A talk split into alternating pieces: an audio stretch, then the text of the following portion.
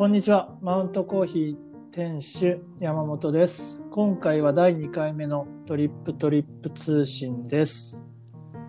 2021年2月分の豆、東ティモールについてのお話をしたいと思います。よろしくお願いします。で、今回も、えー海の向こうコーヒーの山本さんと一緒に話していこうと思います。山本さんお願いします。お願いします。じゃあでちなみにですね、前回も今回もなんですけど、これリモートですね。リモートですね。はい。あのーなかなか直接会えないので、そう。リモートで お願いしております。はい。便利な時代ですよ。ですね。うんなんか、どうですか？コロナの影響は、コーヒー業界。どうですかね？なんかこの先週ぐらいから、先週って言っても分からんと思うけど、1月の終わりらへんぐらいから、なんか、あれ、やっぱりこの今回の1月の騒動の方は、やっぱり影響が大きいのかなというのは感じたりしますね。あ、そうですか。やっぱり、うん。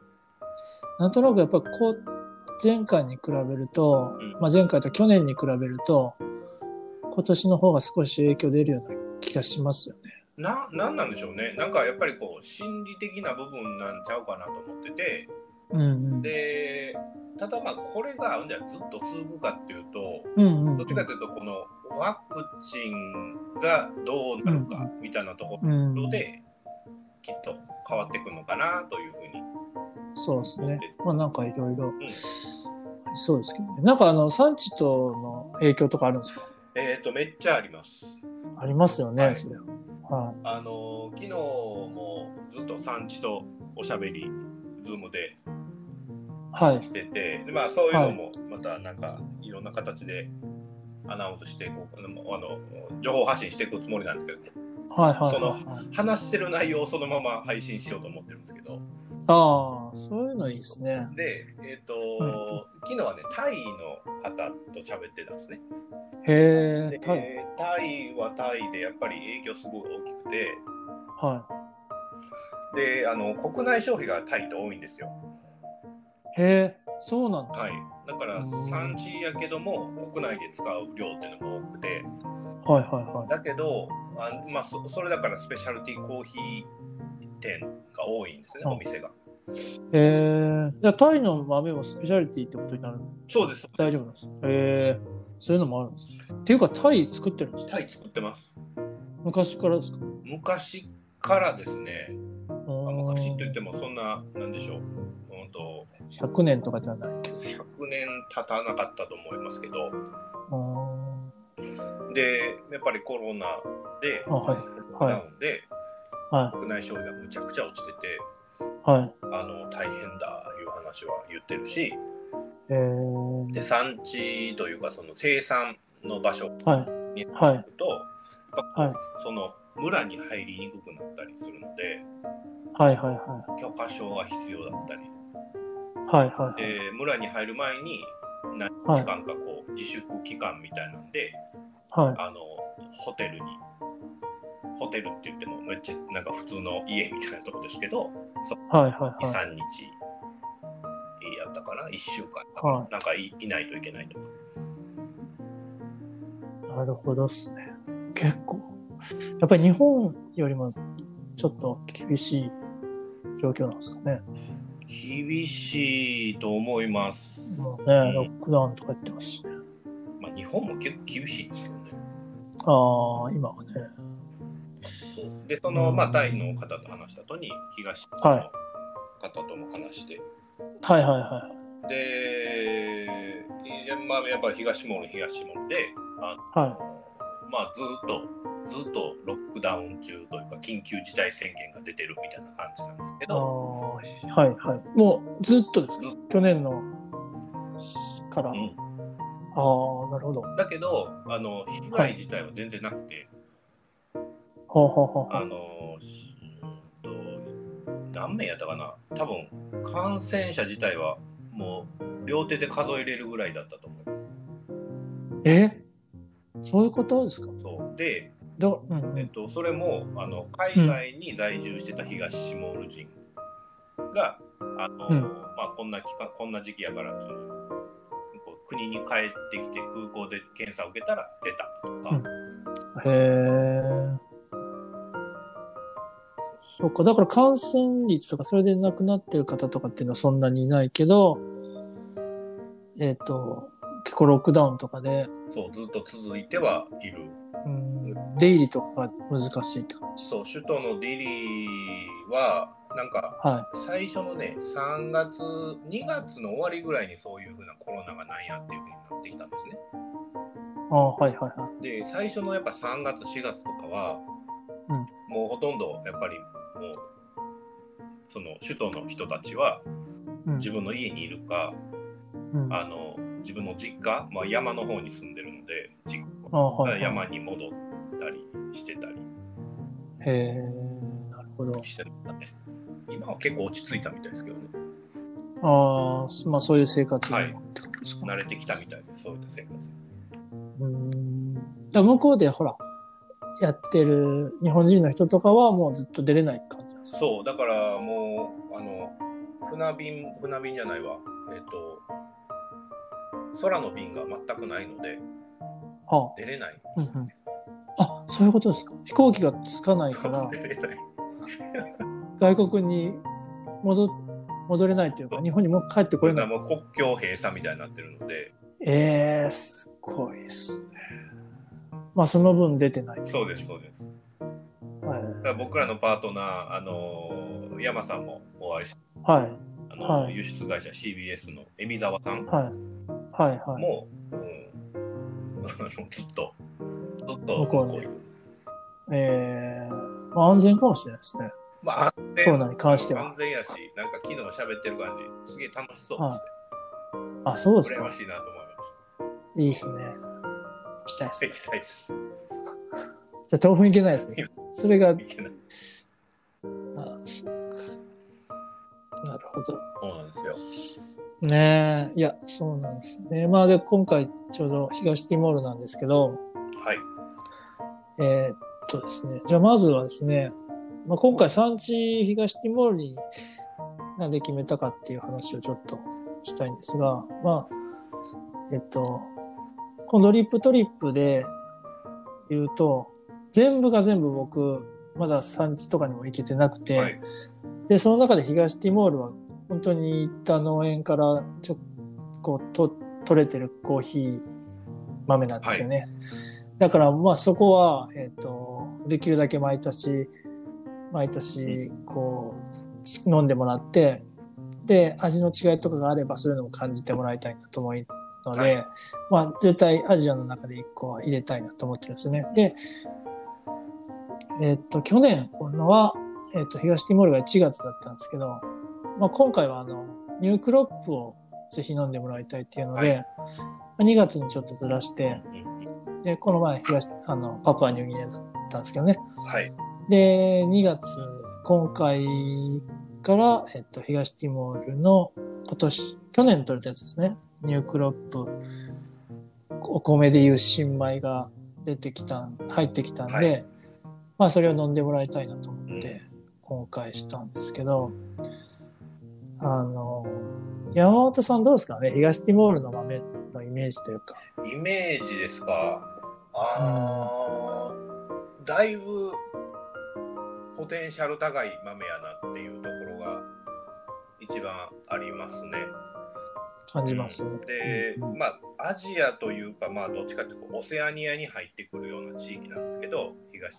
はいはいはまあ、ただ、こう、位置的には、こう、インドネシアに陸続きなんでね。い。そうですね。そうですね。まず位置が、インドネシアの中のまあ島の一個っていう感じですね。そうですね。かなり大きめの。で、前回のパプアニューギニアも実はインドネシアの隣だったんですそうそうそう隣というか、まあ一部とか。はいそっか、だから場所的には割と、まあ似で似た環境では近いのは近いです。まあ、た近いのは近いね。東モールが直接パプアニューギニアには行けないんですけど、うん。東モールに行くには、えっと、はいまあ、コロナとか関係なかったら、まあ、3パターンあって、はいはい。で、えっと、一つがこう、あの、オーストラリアのダーウィンから出てる便と、はいで、あとシンガポールから出てる便と、で、あと、えっと、インドネシアのバリ、バリ島から。出てる便、この3つがあって、まあ、一番こう、はい日本人として行きやすくて、価格もリーズナブルなのはバリ経由ですね。うんうん。で、まあ、なんかそういった、なんか、ある意味こうインドネシアにすごい近い国ではあるんですけど、はいはい。あのーまあ、ある意味手つかずの地域というかはい産地なんですよね。なんはあかすごいこはあう産業化されてるってわけでもないし、なるほど。はい。ちょっとこう、なんて言うんでしょう、牧歌的な、ですね。すごいこう、ゆったりと時間が流れるような。産うんでうんうん。うん。あのまあ、昔からの方法でやられているし昔からの,、あのまあ、品種というかコはい。ーヒーの、まあ、品種は育てられているしっていうところで、なんかうんまあ、なんかそこの部分での香味の美味しさみたいなところっていうのがうんうん。他の近隣諸国よりも全然群を抜いて高くてそこかな。なんかそれがすごく感じるコーヒーです。えー、なるほどですね。で昔からっていつぐらいからでしたっけ？東ティモールは割と古いんですよ、ね。結構古いです。もう1600年代ぐらいにポルトガルが占領で入ってきて、はい。ポルトガル占領時代にコーヒーが導入されたんです。ポルトガルの人が苗木持ってきたみたいな感じなんですよね。やっぱりじゃあこれもインドネシアと同じ感じそうですそうです。ああ、じゃあだいぶ古いです。古いです。ああ、なるほど。その頃から育ててたそうんですす、でね、ずっそうです。と。結構長いこと育てられてる。で、一回、そのまあ内戦というか、戦争みたいなのがあって、はい独立するのに、はあれがあったのでですよ。ですよね。で、一回まあ全部なくなったりして、はでもまあその時の木というかはあったってことですねそう。です。やっぱずっと、あの、昔から育ってる木みたいなっていうのを、良くも悪くも、あの、コーヒーのコーヒー農園の手入れっていうのを特特にしないので、まあ、うんうんなんか手つかずでそのまま残ってたっていうところなんですよ。なるほど。だから品種改良とかもなそうですく、前、確か、あの、えっと、いわゆる、なんて言うんでしたっけ、ティピカみたいな在来種。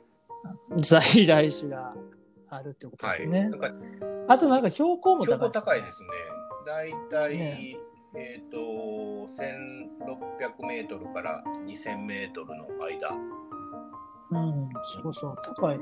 なんか、前の、パプアニューギニアも高いって話だったんですけど、高いですね。ねえなんか僕のイメージでは、アジアはどうしても標高があんまり高いところがないので、ちょっと味がこううまく定まらないっていうようなイメージだったんですけど。うん、あるかもしれないですね。標高で、まあ全部一概には言えないんやけど、うんうんうんやっぱりその標高が高いと温度が、うんまあまあある意味すごい寒くなるし寒暖の差が大きくなるので、はい。えっ、と例えばこうコーヒーが実をつけてそれがまあ徐々にはいはいはい。発達していくんですけど、そはいはれが、まあ温度差があるとこう、まあ、ある意味コーヒーの実にストレスになるんですよね。でそのはいはいはいストレスの中でちゃんと栄養を蓄えようっていうので実にこう次の世代にもうい。もっと、うんうんあのつつながないとっていうのになるらしくて、はいはい。なのでこう栄養素が高まるんですよ実に。なるほど。でやっぱそこにこう、取り込もはいうとするんですね美味しさがギュッと詰まってくるので。なるほどっすね。えー、だよう聞きますもんね。まあ、まあ、この前もそうだったし、そのコーヒーだけではなく、ってことですね。果実、はいこんなものは割とっていう。うん植物として見るとコーヒーもあ一緒やなっていうのは思います。ですね。なるほど。で、それがやっぱり種にも、えまあ、豆である種にも影響してくるってことなんですね。やっぱり。その辺が不思議なんですけどね。そうですね。なんか甘さみたいなところではちょっと測りにくくて、コーヒー飲み食べると確かに甘いんですけど、じゃあ甘いから美味しいかっていうと、そういうわけでもなくて、どっちかっていうとそうですよね種の部まあ、はいはいなんか遺伝子的な、その品種的な部分っていうのが重要になってくるんですけど、うん。で、まあ、プラスアルファ、あの、はい加工方法っていうんですか、はい。そこが、えっと、東シモールの場合は、小農家さんにこう、ひまあ、一世帯一世帯こうトレーニングを行って、はい。で、えっ、と、まあ、コーヒーチェリー、収穫したものをそのまま売るんじゃなくて、ある程度のところまで加工してもらってるんですよ。はあ、はあはあはいはい。ドライパーチメントっていうんですけど、うんうんうんうん。その、まあ、乾燥が終わる段階まではいや。ってもらっていて、はい。で、やっぱその技術っていうのが、比較的高いんだろうなというふうなのも思いますね。あ、東ティモールの農家さん。はい。そういうふうにちゃんとこう、できるようになってるってことですね。そうです、そうです。うーん、なるほど。あれですよね。だから、一般的には、コーヒーの豆っていうのは、えっ、と、まず実を収穫します。んで、そこから、東ティモールの場合は、ウォッシュになるんですかそうです。水洗式なので、収穫した後に、まあ、はい真っ赤なチェリーの外皮、まあ、はいコーヒーの皮、はい。皮、コーヒーチェリーの皮を、まあ、剥くんですね。はいはい。で、果肉除去機っていう手作りの機械木のやつですね。はい、はい。あるので、あれで、うんまあ、果肉を除いてですね、はい。で、そうすると、こう、ね、粘質のミューシレージっていうはいの。が、こう、種の周りについてるわけですよ。で、さくらんぼの食べた後の種の周りみたいな感じですね。はい。でそのまま乾燥しちゃうとやっぱり時間がかかるし、うん。まあなんかこうカビちゃうリスクとかあるのでそのちょっ。とヌルヌルしたうん乳脂レジっていうのを発酵過程を経て取るんですね、はい1日ぐらい、はい2日か1日2日ぐらいかけてはいはいはい。で、えっと水洗いしてでうん乾かすわけですよはいはいはい。で乾かすのに大体1週間から2週間ぐらい、はい。まあ、場所によってかかって、うんうんうん。で出来上がったのがそのドライパーチメントって言われるなるほど。乾燥しししたものですね。ですね。だからそこまでを農家さんにお願いして、で、それをまあ買うというか、売る、農家さんは売る、そうです。販売するってことですね。で、そこからは、はい。えっと、どうなるんでしたっけ？で、その後に、えっと、はいまあ、産地、レテ方法というんですけど、はい。この、まあ、産地のところに倉庫を構えているので、はいはいはい。倉庫にだいたい1ヶ月から1ヶ月半ぐらい、はいはい。あの寝かせるんですよ。はい。こう収穫したコーヒーっていう、うんあードライパーチメントをはい。で、まあ、そうすることによってこう水分値が均一になって、うんうんであとはこう熟成というかなんかちょっと出来たてのコーヒーって青々しいので、はいはい。ここをもうちょっとこう青い部分がうまみに変わるというか香味に変わる、味わいに変わるっていうふうにするための時間うん。それをドライパーチメントの時に乾かしてはいって感じですね。で、出荷の時に、そそうです最後の。おろしてい、あのうん首都のディリーの方におろしていって、うんはい。でそこでこう、まあ、そのドライパーチメントっていうのは硬い殻に種が覆われている状態なので、うんその硬い殻を取り除くんですよ。うんうんでこれも脱穀機を使って、まあ、あ米のもみ殻を取るみたいな感じですね。そうです。なんかあの大豆の皮みたいな感じです。そうです結構まあ柔らかいのは柔らかいんですけど、はいはい。ただこう手で触るとカサカサしてるような。そうですね。はいはい。で脱穀した後にあのそこからはこうなんていうの等級別に分けていくという感じなので、えっ、と重いこうはい。重い種重くない種まあコーヒー豆を分けていくんですよ。であとサイズによっても分けていってはい。であとはこうなんていうんですか黒くなって変色しちゃってる豆とかもやっぱあるので、はい。そういったのをまあ、手であったり機械であったりで取り除いていくなるほどです。その辺も大切なんですよね、なそうでかなか。すねいややっぱきちっと大きな機械がないとなかなかできない部分なので、うん。こうこう小さな機械で一時期やってたんですよ東モールではいはいはい。ああもうめちゃくちゃ大変でしたよ、あ、そうっすか。え、ちっちゃい機械だと、なんか、こまめすぎるから大変ってことですか？あのまあ1回にできるできる量がすごく限られているのではい。機械ってそれ、そもそもどういう機械なんですか？機械は、えー、と本当にお米を脱穀する機械みたいなのとほぼ一緒あ、なるほど。脱穀の機械なんですね。あはいはいはいはい。でその脱穀の機械しかないみたいなうんうん。ところ、はいはいはいはそこからその欠点豆悪い豆を、い。うん。えー手で取り取り除いてたんですよ。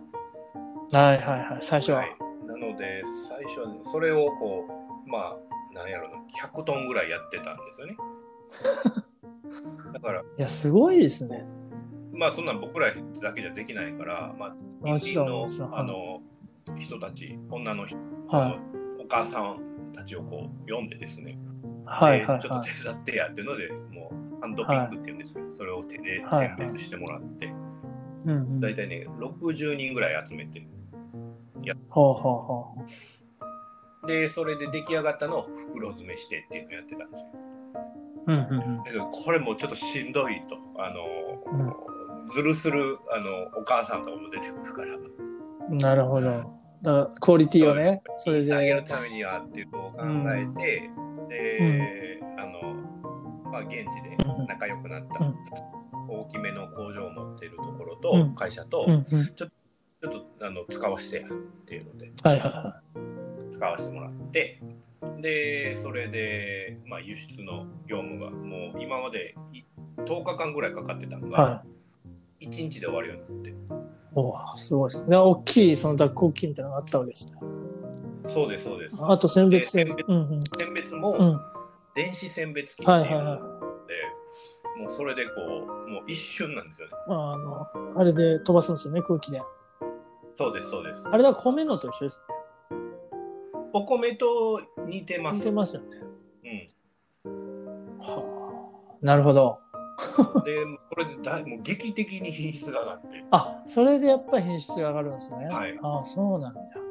すごい上がってですねこれ大事やな。そうっすね。もう今でもずっと使ってあ、そうなんです。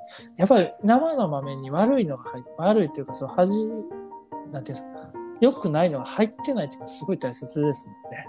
やっぱ大事やなと思います、ねえ、やっぱりそれを一個一個手で取り除くことを思うと、はい。まあ日本に届いてからですね、僕らがやるのを思うと、それはそっちで機械でやってもらった方が、っていうことですよね。そうですねまあ、そこで値段は多少変わってきてもって感じですよね。うんなるほど。え、なんかじゃあ、東ティモールってなんかあるんですか？そのランクというか、その、なんていうんですか、SHB みたいな。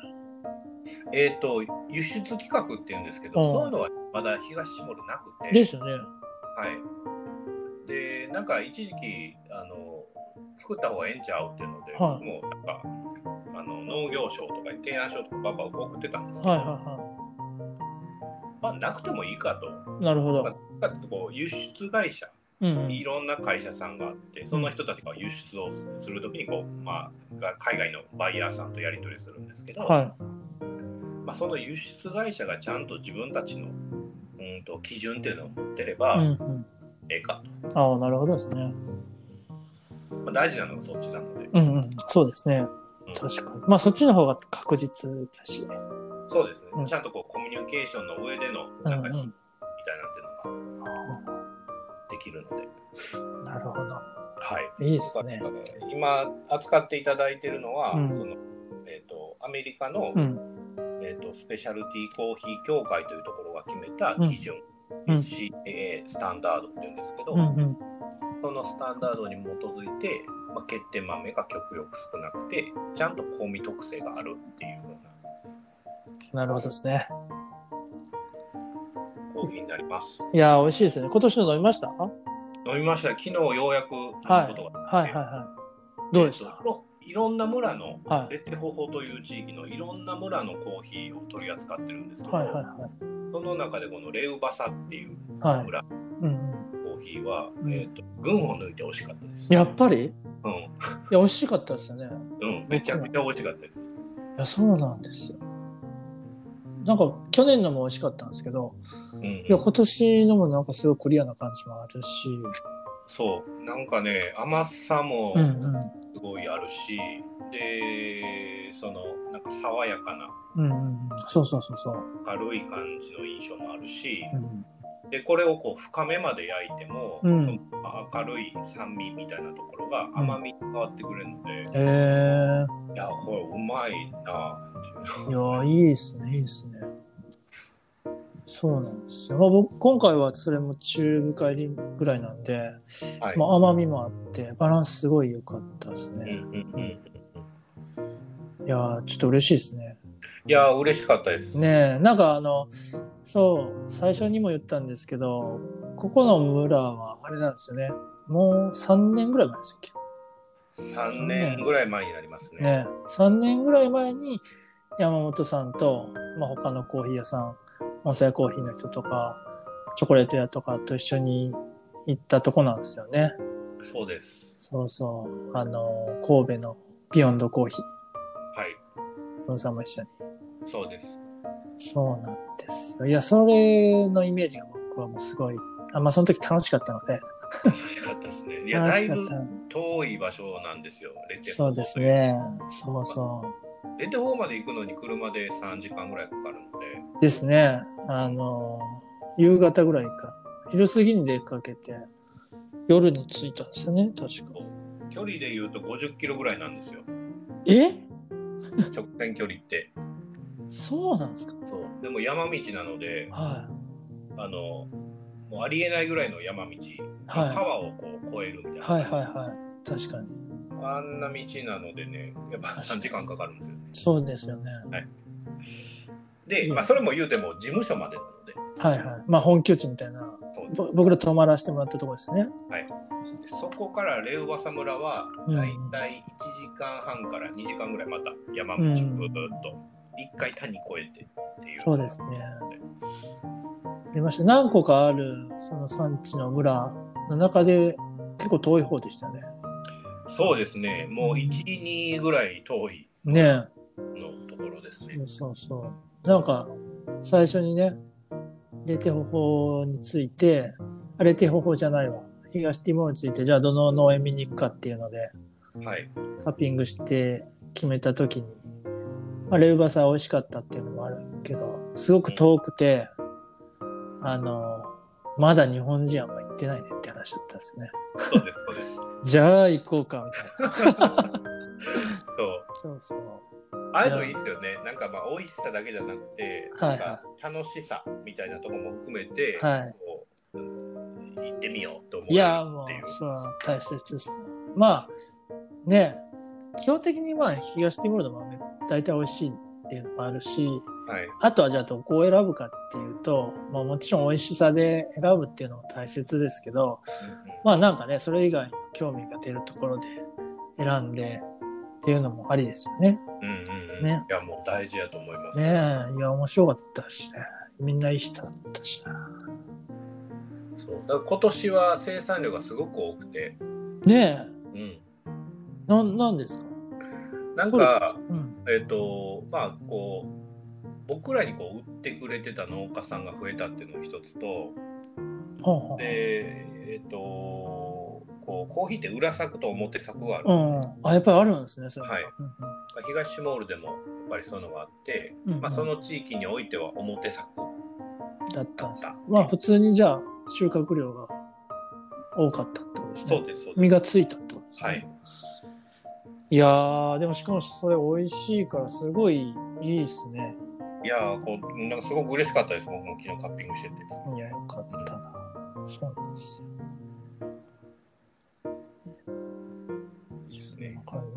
美味しいです。だからそれをね、ちょっと売っていこうって。そう、だから、まあ、みんなに。うん。ようやくまあこう新しい新豆が入って、ねでそうですねまあ、2月から、はいそういうアナウンスして売ってくださるですね。ので、まあ、ぜひ楽しんでいただければと。と思いますね。はいそう、飲んでみようって、飲んでもらおうっていうので。そう、うちマウントコーヒーではまずは、このトリップトリップうんうん、用の豆から始めて、もう少し去年の豆があるので、はい。それも合わせてですね、店で販売しながらですね、うんうんうんうんちょっと楽しんでもらえればな。だ去年から続けてくれてる人は、はい。えーっと、こまあこれが2回目の東ティモールになるので、うんうんまあ、まあちょっともう覚えてないかもしれないですけど、去年との違いをですね、まあ感じてもらえればと思います。そうですね。ね。ういやー、そんな感じかな。なんか東ティモール行った時の話とかもいろいろしたいんですけど、まあ今回はまあ、コーヒーの話ってことで。んそうですね。ね。この旅の話し出すとちょっと長くなっちゃうんですよね。なんかまあ、東門のイメージっていうところは多分まだないと思うので、パパッと話すと、はいはいはい。言ったら大きさ的には岩手県ぐらいなんです。ああ、そうなんですね。はいはいはい。で、人口も、はいそんな1000万人とかそんな全然いなくて、はい。もう都市部で100万ちょっとぐらい。はいはいはいはい。まあ、で、農村部になんか何千がいるみたいな感じ。すごい小さな、ものすごい小さな島というか、そんな国なんですよね。うん、そうですね。で、なんかすごい、東モールってすごいなと思うところは、はいえっと出来上がるものすべてがオーガニックなんですよ。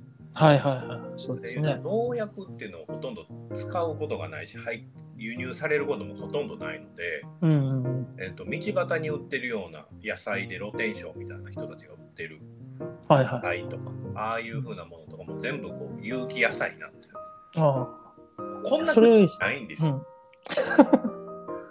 あ、そうなんですか。いや、ないでしょう。インドネシアじゃまずないし、パプアニューギニアもそんなないし、うんこんなことが、なんかもう、できるものすべてが、ある意味オーガニックの国みたいになってるわけですよね。そうですね。別にだうん。意図してやってるわけじゃないけど。っていうことですよね。うんそのナチュラルに、本当に最初は別に、その農薬とか肥料とかも買うお金もないし、まあなんか工夫して育ててったら、まあ途中からはもうそんなんいちいちいらんでいいやん、みたいな感じで、そうそうそう。そのままってことですもんね。そうです。いや、そうなんですよ。まあそれは素晴らしいですよね。でこういうなんかすげえ面白い国なんですよね。東はいはいはだからこう、まあなんかコーヒーからまたこの国にでも興味持ってもらえると嬉しいなと思います。そうですね。なんか本当にいろんなことがあった国で、ね、紛争とかもあったし、うんすごいなんか、そういうイメージもあるけど、まあそれだけではない、なんか明るいイメージとかもあったりして、ね、コーヒー通して本当に知ってもらいたいですね。はい。ねちょっとなんかそういう話もまたしたいですね。はい今度は、あの、ね、向こうにいる、それこそ、エビザエビ、うん、さんとかも。ね、出てもらったりして、いいとで思います。きますね。もうウェルカムなんでいつでも呼んでくださいと言ってたんで。ですね。はい。いや、今度じゃあ呼んでみよう。いや、じゃあ今回こんな感じで大丈夫でしょうか？はい。はい。すいません。じゃあ、今回はトリップトリップ通信この辺でってことで。で、次回はですね、またもう一カ国アジアのコーヒーを紹介したいと思うので、またお楽しみということで、山本さんありがとうございました。ありがとうございました。ははい、失礼します。ーい。